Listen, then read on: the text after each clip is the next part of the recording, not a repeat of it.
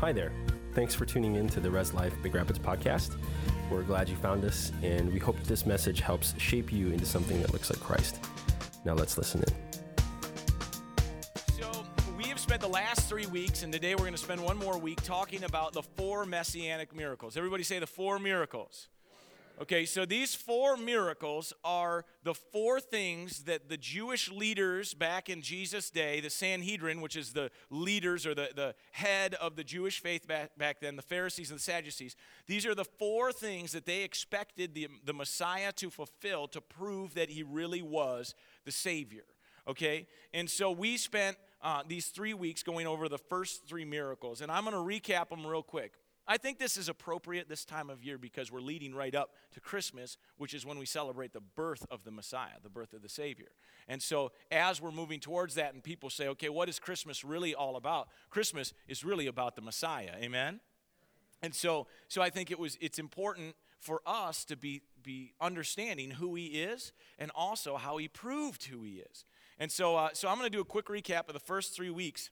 But, excuse me, I'll, I will say this um, this is not going to be near as in depth as actually the, listening to the messages that I taught. So if you want to go back to Facebook or to our website, you can either watch or listen to the previous messages if today's your first time catching it uh, and it piques your interest. But, uh, but anyway, um, week one, we talked about uh, the first miracle that Jesus did that's one of the four messianic miracles. Now, I don't want to be clear, I guess, hold, hold that thought for a second. I want to be clear before I uh, get into this.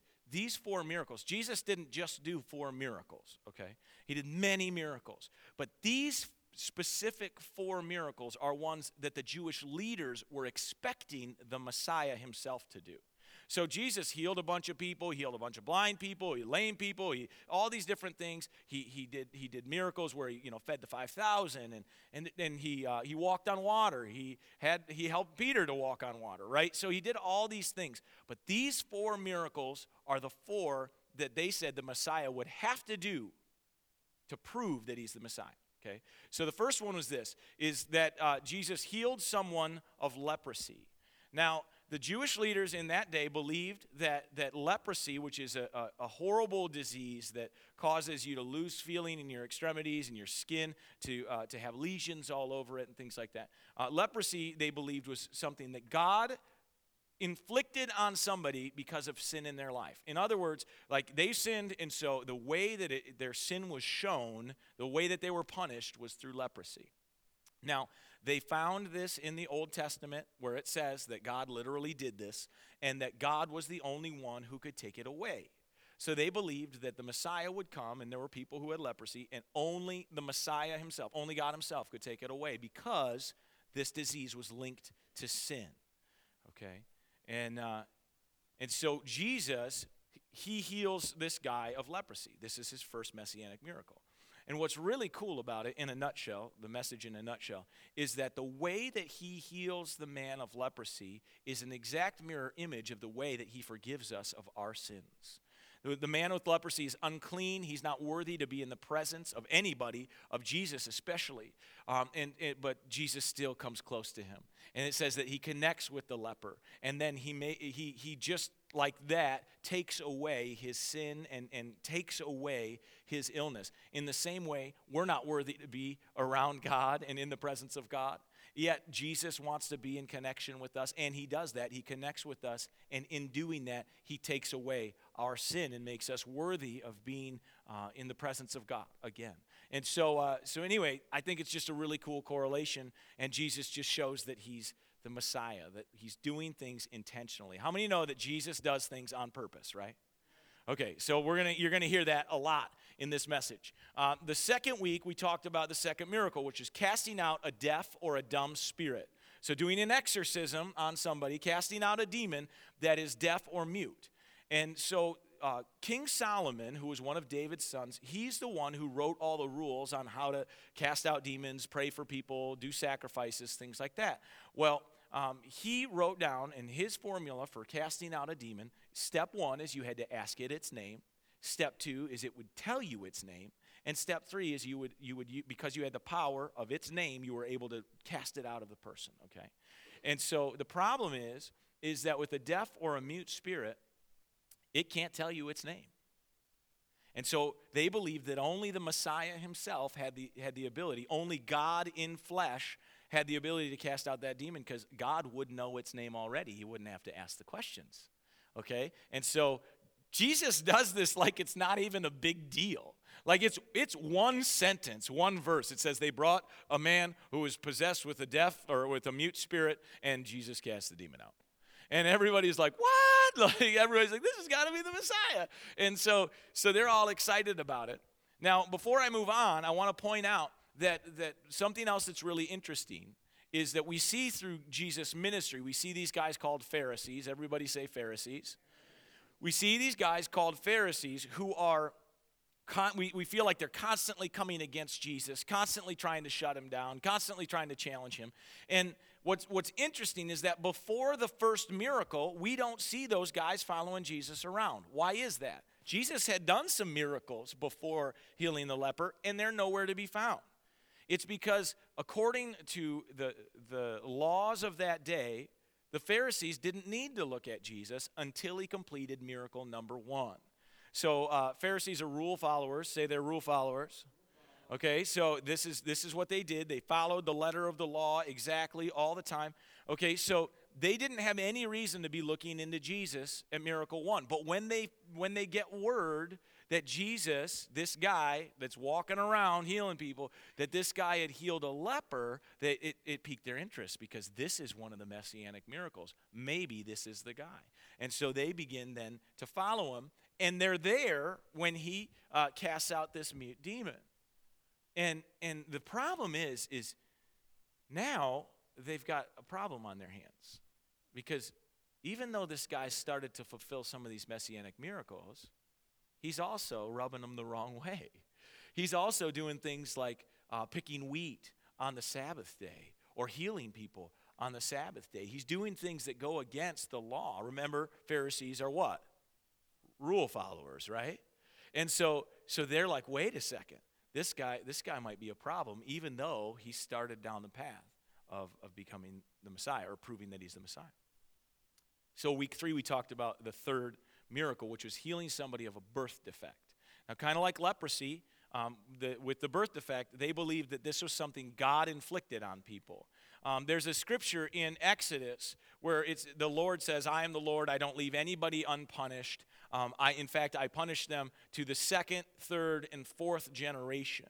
And so, what he's talking about is that, it, and what they believed is that birth defects, that people born with birth defects, they were being punished, or they were they were the punishment for a generation or two or three before having sin in their lives. So, if mom and dad, grandma and grandpa, or great grandma and grandpa had sinned, that they were born with a birth defect as punishment, and uh, and which is which is terrible because all of our parents and grandparents sinned.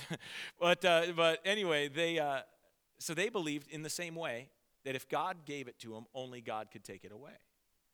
And so last week we talked about how Jesus uh, comes up to a man who was blind from birth. He had a birth defect.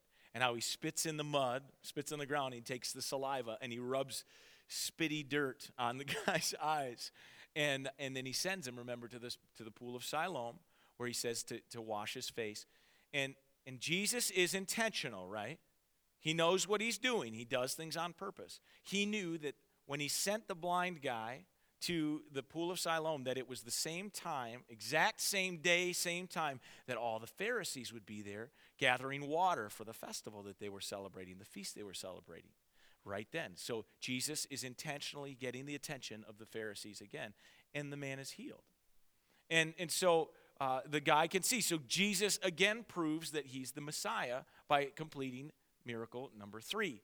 Now, the Pharisees, they're getting to the point where they don't like this anymore. They're, they're like, we don't, you know, though he's fulfilling this stuff, we just can't agree with, with the other things that he's doing, healing people on the Sabbath, all these other things. And so, so they bring this now unblind guy in for interrogation and they're like you're not the guy that was blind he's like i am the guy that was blind and then they bring his parents in and they're like this isn't the guy that was blind they're like he is the guy that was blind and and so they're like they can't deny it right they cannot deny that jesus is the messiah everybody say jesus is the messiah Can't deny it. So they're so sick of this and, and they just don't want to believe it that they take this man who just experienced a, an incredible miracle and they should have been praising this guy that he got to be part of one of the messianic miracles of finding the Messiah, and instead they throw him out of the temple. And Jesus is there to meet him in just the lowest point of his, of his life. You think he was blind before, he can't be as low as he was before, but, but you can even though good things can happen, you, you could feel beat up, you could feel down, and Jesus is there to pick him up. Jesus completes miracle number three. And so today we're going to talk about the last miracle, miracle number four. But before we do, uh, let's bow our heads, let's just pray and ask God to lead the, the service. So, Father, thank you for tonight. Thank you for each and every person that's here. God, I just pray that as we study out this last miracle, and as we did it for the last three weeks, Lord, that you're helping us to grow in our understanding of who you are, helping us to solidify our faith in the fact that Jesus is the Savior, that He's our Savior. And God, I just pray that, that you help this to motivate us to live for you and to live, uh, to follow Jesus' example. So, God, give us ears that hear, hearts that understand, minds that desire to live like you and to live for you. And let these words be your words that need to be shared tonight, not mine. In Jesus' name, amen. Amen. So, today, miracle number four. Everybody say number four is raising a dead person, raising the dead after three days. Now, I'm having you write down after three days because it's not a messianic miracle if somebody's raised before three days. Let me explain. So, back then, they believed that when a person died, their spirit hovered over their body like an out of body experience for three days and there had been accounts of rabbis or teachers or Pharisees or, or Sadducees, you know, the people in charge, um, that, that those people had raised people from the dead within three days because they believed the spirit of the person was right there. But after the end of the third day, according to their law, their, their rules, a person could not be raised from the dead because their body would start to rot nobody wants to be raised from the dead if your body's rotten, right? But uh, but they they did. That's that's actually what they believe. The words that they used in their in their stuff, they, they called it corruption of the flesh. But really, what they're talking about is the fact that on after the third day, things just aren't as good as they were before, and so and and so the body begins to rot. And so they thought only God could bring somebody back because only God could restore a body to its original state. Okay, and so. Uh, so, anyway, it was believed when the Messiah would come that, that he would complete this miracle. He would raise somebody from the dead on the fourth day. Everybody say the fourth day. How many days? Four days. Okay. So, uh, so we know that Jesus raised who from the dead? Lazarus. Everybody say Lazarus. Okay, if you didn't know, now you know. Jesus raised Lazarus from the dead. We're going to read the story. Um, it is a big chapter, so I'm going to read some pieces of it, and I'm just going to narrate some other parts so that we're not here until midnight. Um, and so, so follow along with me, and then we'll talk about the whole story and what happened. So we're going to start in John chapter 11, verse 1, if you're following along. So here we go, verse 1. Now a, na- a man named what? Lazarus was sick. He was from Bethany, the village of Mary and her sister Martha. We've heard those names before. It says, This Mary, whose brother Lazarus now lay sick, was the same one who poured perfume on the Lord uh, and wiped his feet with her hair. You remember that story? Maybe if you've been in church before, you've heard that story. So this is the same person. That doesn't even do it justice, really, because Jesus was super tight with these people. This was his group of people. Mary, Martha, and Lazarus were like his best friends. In fact, we're going to read in the next verse that when they talk about Lazarus to Jesus, they name that what they they don't even use his name. They call him the one you loved. So there was a relationship there that was incredibly close, okay? So, so we'll, we'll do that. In verse 3, so the sisters sent word to Jesus, because he wasn't there with them Lord, the one you love is sick. Verse 4, when he heard this, Jesus said, This sickness will not end in death. No, it is for God's glory, so that God's Son may be glorified through it. So he's kind of foreshadowing what's happening. And in verse 5, it says, Now Jesus loved Martha and her sister and Lazarus. So when he heard that Lazarus was sick, he stayed where he was for two days. Now, I don't know about you, but that makes absolutely no sense, right? If you if you right now in service got a text on your phone that said like somebody you really loved was going being rushed to the hospital, they were sick, you would probably stand up right now and walk out of this service. You'd be like, "See you, Pastor Ross. Don't care what you have to say. My friend is sick, or my parent, or whoever." You wouldn't wait around. What kind of guy says, "Well, I really love you and I'm not coming"?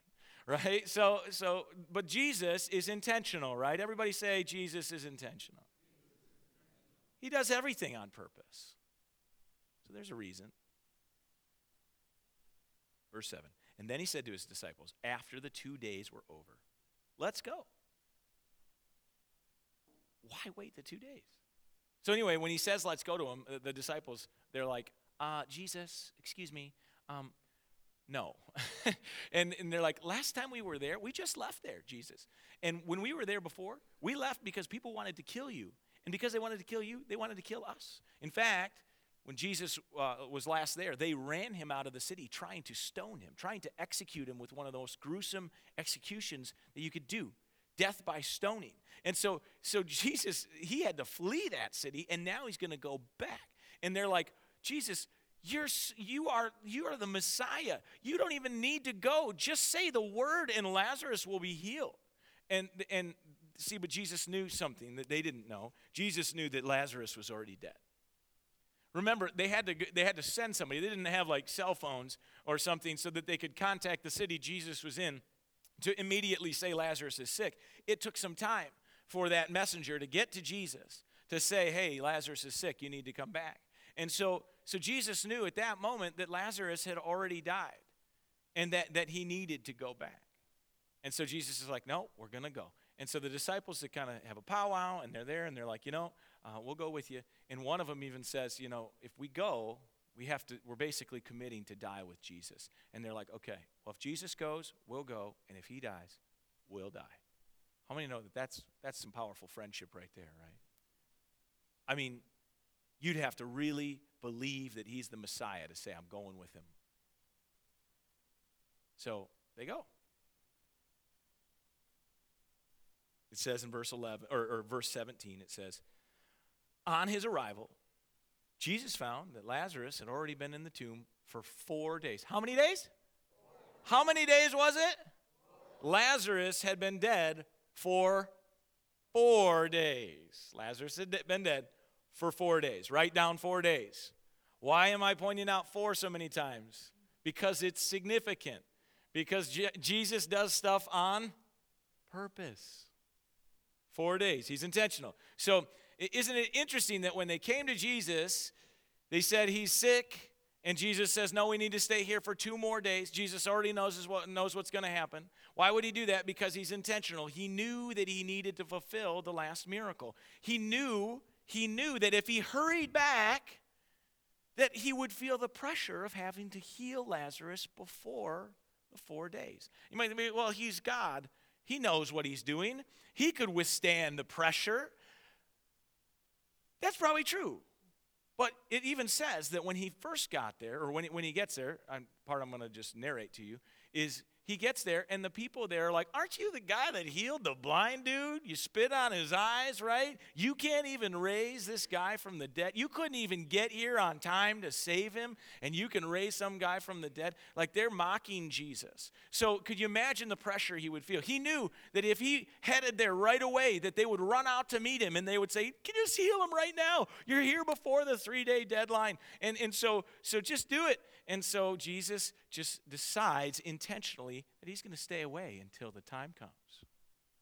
And uh, we don't have to assume that people would run out and say, Come on, Jesus, why don't you heal him? It's in the Bible. Verse 18.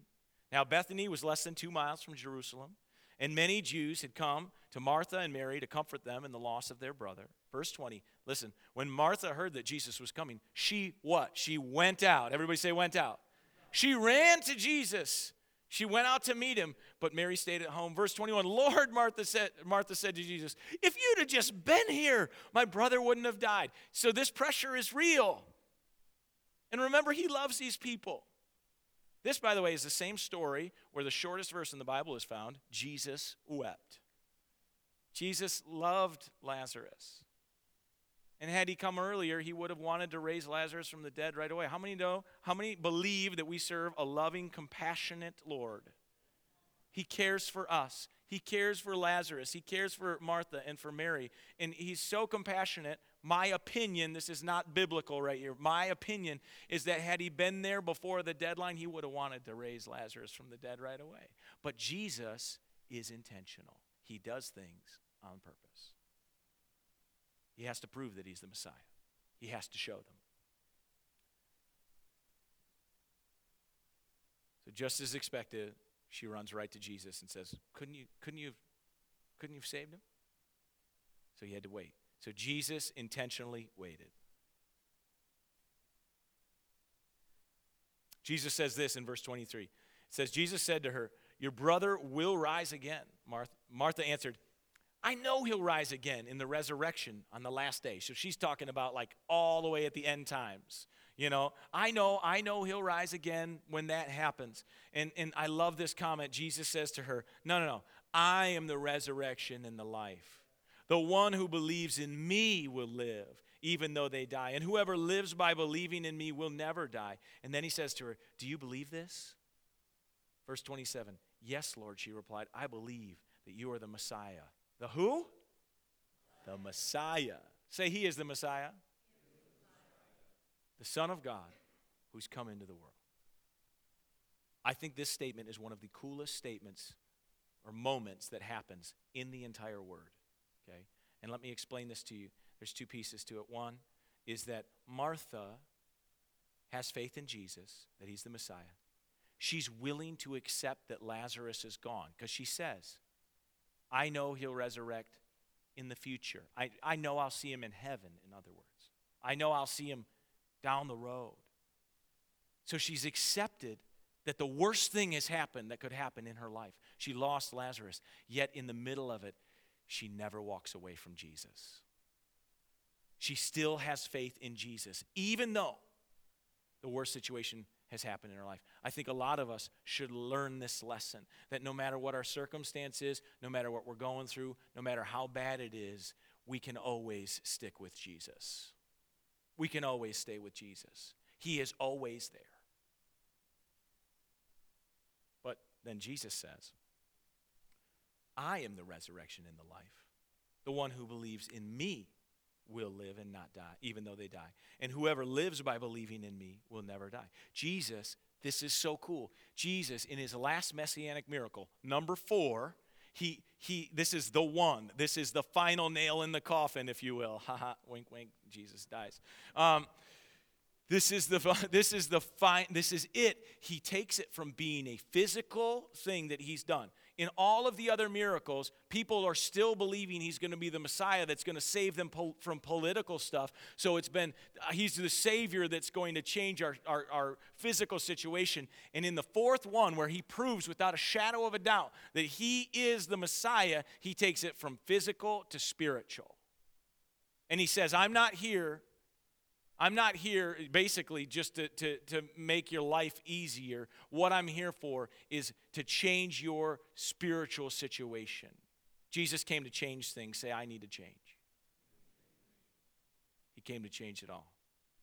And he makes the statement right here that I'm here not just to save you from the Romans, I'm here to save you from hell. It's powerful. So then, then he raises Lazarus from the dead. So let's read how he does it. Verse 38. Jesus, once more deeply moved, came to the tomb. It was a cave with a stone laid across the entrance. In verse 39, he says, Take away the stone. Now, this reiterates what I'm saying about the rotting thing. Uh, but Lord, said Martha, the sister of the dead man. By this time, there's a bad odor. so, like, this is again, like they're saying, this is just the fourth day he's compromised. Don't bring, don't, don't open the, the tomb. And uh, she says, uh, by this time there's a bad order, for he has been there how many days? Four. How many days? Four. All right, so I just want to say again, the scripture is making it ultimately clear that it's been how many days? Four. You're doing great tonight. This is great. Why would the scripture list it over and over and over? It's because the people who wrote the scripture, they knew that the Jewish people believed only the Messiah could raise somebody on the fourth day. Only the Messiah. There's no question here. There's no, oh, maybe it was a fluke. He raised from somebody from the dead. Their spirit was still hovering around. No, that's not what happened. It was the fourth day. Verse 40. Then Jesus said to Martha, because she said, He stinks, don't open it. Did I not tell you that if you believe, you'll see the glory of God? Like, don't you know that God is more powerful than the grave? So they took away the stone. Then Jesus looked up and he said, Father, thank you that you've heard me. I knew that you always hear me, but I said this for the benefit of the people standing here that they may believe that you sent me. This is so important. Jesus doesn't go, I'm the Messiah, come out of the grave. You know, he doesn't do that. What he does is he goes, This is all about the Father. He says, This is not about me. I am not here on my own business, I'm here for the Father. So, Father, I'm asking you to work through me in this situation for the glory of God, not the glory of man. The Messiah would do something like that. When he had said this, Jesus called in a loud voice, Lazarus, come out. The dead man came out, his hands and his feet wrapped with strips of linen and cloth around his face. And Jesus said to them, Take off the grave clothes and let him go.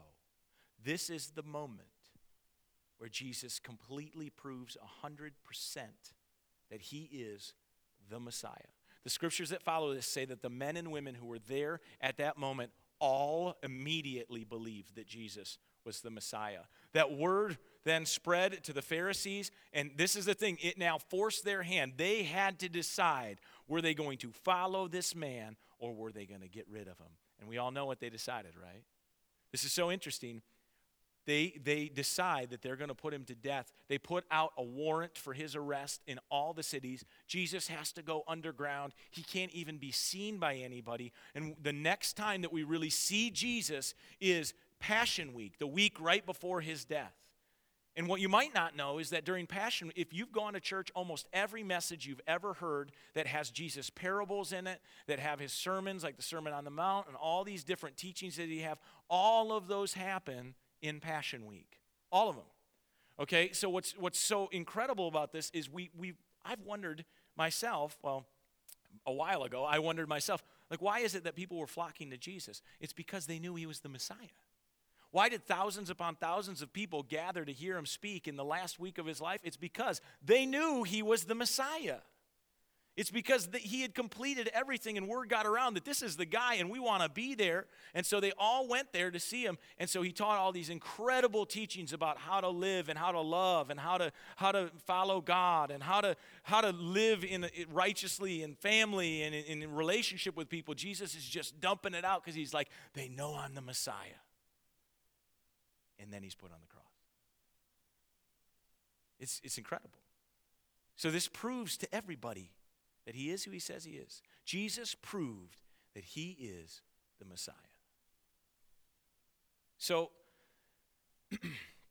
I'll bet for most of you, not everybody in here, but for most of you, this series is the first time you've ever heard of the messianic miracles. Don't worry, I'm just judging you in my mind right now. not really, but really. What, what am I trying to, what do I, why would I even say that? It's because people like you and like me, we want proof. We want proof. People want the evidence that will prove to them that what they believe is real. And Jesus proved it. Jesus proved it. This is history, by the way. You can read other non Christian authors who were there at Jesus' day, and they'll tell you that this stuff happened. Read, read stuff by Josephus. He's, he's a famous historian. He writes all about Jesus and the things he did. This is history. Jesus proved that he is who he said he said he was, and that's why people followed him. That's why from that moment on, thousands upon thousands of people flocked to the area because they knew he was the Messiah. They wanted to be there to see him, to learn from him. You know, I, I get people all the time who, who, I've had a few people, and actually it is kind of like all the time. They say, Have you ever questioned your faith? I say, Yeah, absolutely, I've questioned my faith. They go, What? You question your faith, you're a pastor? Absolutely. If you've never questioned your faith, how do you know you're a believer? How do you know you believe what you believe? See, the problem is, is people who question their faith and never spend any time actually trying to figure out the answers, they fall away from God. But people who question their faith and they dig into God's word, those are the people who find the answers, grow closer to God, and begin to live out the life that He has for them. These are four instances where Jesus proved He is the Messiah. By the way, in the Old Testament, there's hundreds upon hundreds upon hundreds of prophecies about what the Messiah would do, and Jesus fulfilled every one of them. Hundreds of them. This is just four. You want proof that Jesus is the Messiah? You got to spend some time in the Word. You got to get to know the guy. If you spend the time in the Word, you'll get there. You'll find him. You can prove your faith. You can know he's real. You can know he's your Savior. Christmas is a time of year when people are looking for hope. They want to believe in something, and the world gives us lots of things to believe nowadays. But there's only one thing that'll ever bring real hope to your life, and that's Jesus. There's only one thing that will ever bring real peace, joy, and happiness to your life. That's Jesus. No amount of Christmas carols or, you know, Christmas cookies or presents or anything else that you can try to substitute in your life for real Jesus is going to bring you what real Jesus will bring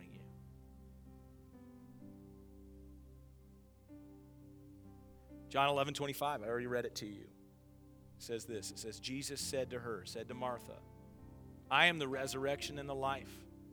The one who believes in me will live, and even though they die, or even though they die, and whoever lives by believing in me will never die. This is what our faith is all about. This is why this story is so paramount to our faith, is because he's saying that it's all about relationship with me. Those who live believing in me will never die. You don't have to be afraid of death. You don't need to be afraid of your circumstances because if you live believing in Christ with him as the leader of your life, you can you can be assured that he is leading you, guiding you and he has the best in mind for you. It's all about believing that Jesus is the Messiah. He came to change the world, but he did it not by just forcing everybody to change. He made change possible for each of us. We're all guilty of sin and we all need him. This is really cool. And I'll wrap it up with this. I think it's in your note card, but I'm not sure if they did it fill in the blank or not. But this is really neat. All four of the messianic miracles have a spiritual significance for each individual, each one of us. And this is not by mistake because Jesus is intentional. He does things on purpose. Okay? And so so I want to walk through just real quick. Take me 2 minutes to walk through the four miracles and the four ways that they relate to us personally. Okay? So the first miracle is cleansing uh, somebody from leprosy or healing somebody of leprosy. Leprosy is a curse. It's a curse from God on people's flesh. Okay? And it really correlates spiritually to the curse upon our fleshly nature, our sinful nature that we're born with. This desire that we have in us to sin. Jesus, when he does that, is symbolically showing us that with Jesus, we can break can break the chains of our fleshly nature. The second one is casting out a deaf and dumb spirit. By the way, that spirit was not born into that person, because that's miracle number three. Miracle number two was a spirit that came on them because of something in their life, and Jesus gets rid of it. So, no matter what you've done in your life, no matter what thing is pulling you down, no matter what situation it is or, or, or, guiltiness that you have of something you've done, Jesus shows in miracle number two that He can break the chains that are holding you down from the things that you've done. Number three, healing of birth defects. Anybody heard of a thing called a generational curse? Maybe you've never heard of it before, but you've said, Yeah, my grandfather dealt with that. My father dealt with that. I deal with that. My kids will probably deal with that. We've heard that before, right? Jesus shows when he when he breaks this when he when he heals the person of being blind from birth that he's the one who can break generational things. And in the fourth miracle I think there's a lot of significance to the fourth miracle, but one is that Jesus shows that he can overcome the grave. Proves that he can overcome the grave. But he also links it to spiritual resurrection, that spiritually we can be resurrected from living a dead life right now. But I think maybe what I think is more significant is he did it on what day? According to the law, on the fourth day, you were too far gone to bring back. Jesus says, You're never too far gone. Jesus says, You are never too far gone for me to bring you back. Jesus loves you. This season is a season where we can have joy, and you can have joy today if you choose to say, Jesus, you're my Lord. I'm living for you, and I want, I want to, I want to have everything that you have for me. Because Jesus can do all that. And like I said, hundreds and hundreds and hundreds of more things, right? Let's bow our heads. Father, I thank you for each and every person in here. I thank you that you're an awesome God. Lord, that you have such great plans for each one of us, that your word says that you put us together with a purpose. And so, God, I just pray tonight that there, there's people in here who are struggling through this time of year, this season. It's not one of joy and happiness, of hope, it's one of sadness or depression. And God, I just pray that you speak to people tonight about the fact that you can break all of those things. You proved you could do it back then, and we know you can do it today. I pray that as we studied out how you proved that you are the Messiah, that it solidified our understanding and our trust and our faith in you, that you are who you say you are, that you are our Savior.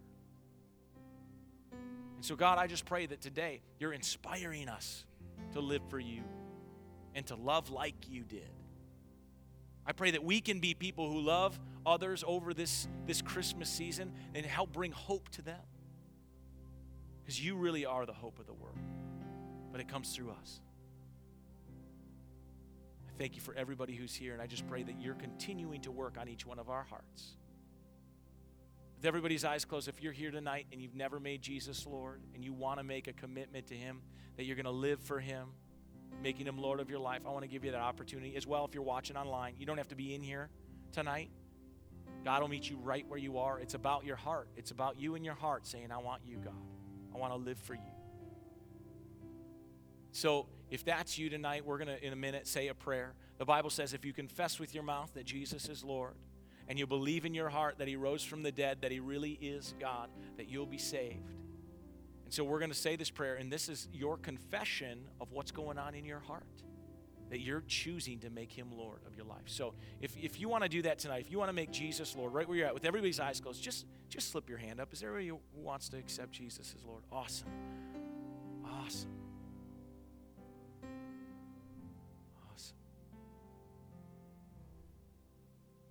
All right, let's pray together. And for all those who raised their hand tonight, this is you saying, Jesus, I make you Lord, and I'm living for you. And you just continue to press forward and to dig into uh, learning about Him and growing a relationship with Him. So let's pray this together. Repeat this after me. Say, Lord, thank you for loving me. Thank you for sending your Son, Jesus, to die on the cross, defeat the grave, and to rise again so that I could be saved. I was a sinner and I have struggled with sin. But today I'm different. I'm a new creation, a child of God, redeemed, remastered, and remade. Today I choose to make you Lord of my life and to live for you from this day on. Lead me the life that you have for me. In Jesus' name. Amen. Amen. Amen. Awesome. Thank you. Thanks again for tuning in today.